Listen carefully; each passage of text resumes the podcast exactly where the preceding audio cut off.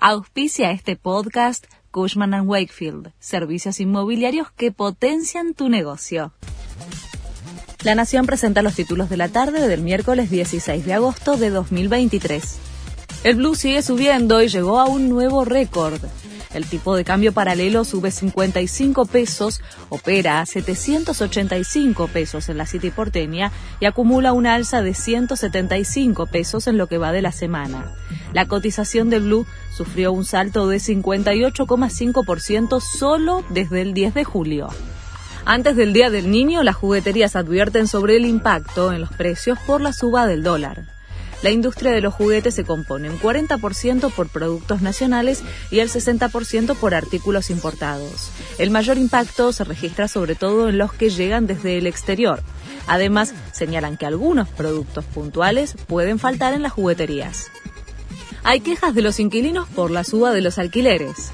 La devaluación del peso, la escalada del dólar paralelo y la ley con ajuste anual llevan a que los propietarios pidan más dinero en la extensión o renovación del contrato. En dos días, los alquileres aumentaron 20% respecto a los valores del viernes pasado. Además, la oferta de propiedades cayó un 26% de junio a julio.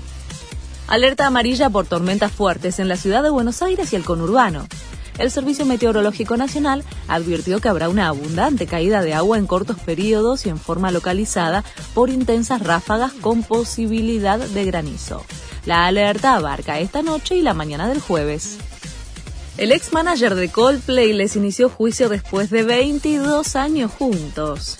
Dave Holmes presentó una demanda en los tribunales en Inglaterra contra los cuatro integrantes de la banda, pero ninguno quiso hacer comentarios al respecto. La agrupación es una de las más exitosas del mundo.